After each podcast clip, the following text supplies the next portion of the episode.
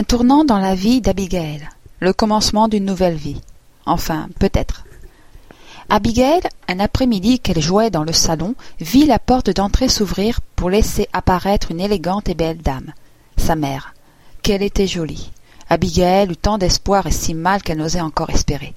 Elle ne se souvient pas vraiment de ce que sa maman lui dit ce jour-là, mais elle se souvient de sa gentillesse, de sa douceur et de sa tendresse. Abigail se rappelle toutefois que sa mère tenta de lui expliquer pourquoi elle se retrouvait chez ses grands-parents, mais elle ne comprenait pas vraiment à cette époque-là. Ce n'était encore qu'une enfant. Puis sa vie changea. Sa vie tournait toujours autour de ses grands-parents et de ses amis. Elle adorait ses promenades en vélo ou ses randonnées dans le voisinage et la forêt toute proche. La nature est si paisible, elle apprit à l'aimer. Abigail adorait lire aussi. C'était une vraie passion, tout comme elle aimait créer. La poterie la passionnait. Elle trouvait cela extraordinaire. Toutefois, un grand événement se produisit. Pendant les vacances, elle alla vivre chez sa maman.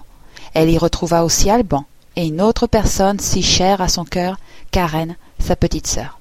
Elle débordait de joie. Deux années s'écoulèrent. Abigail ne se sentait plus seule et abandonnée. Néanmoins, dans un coin caché au fond d'elle-même, elle voulait plus. Elle souhaitait tellement plus.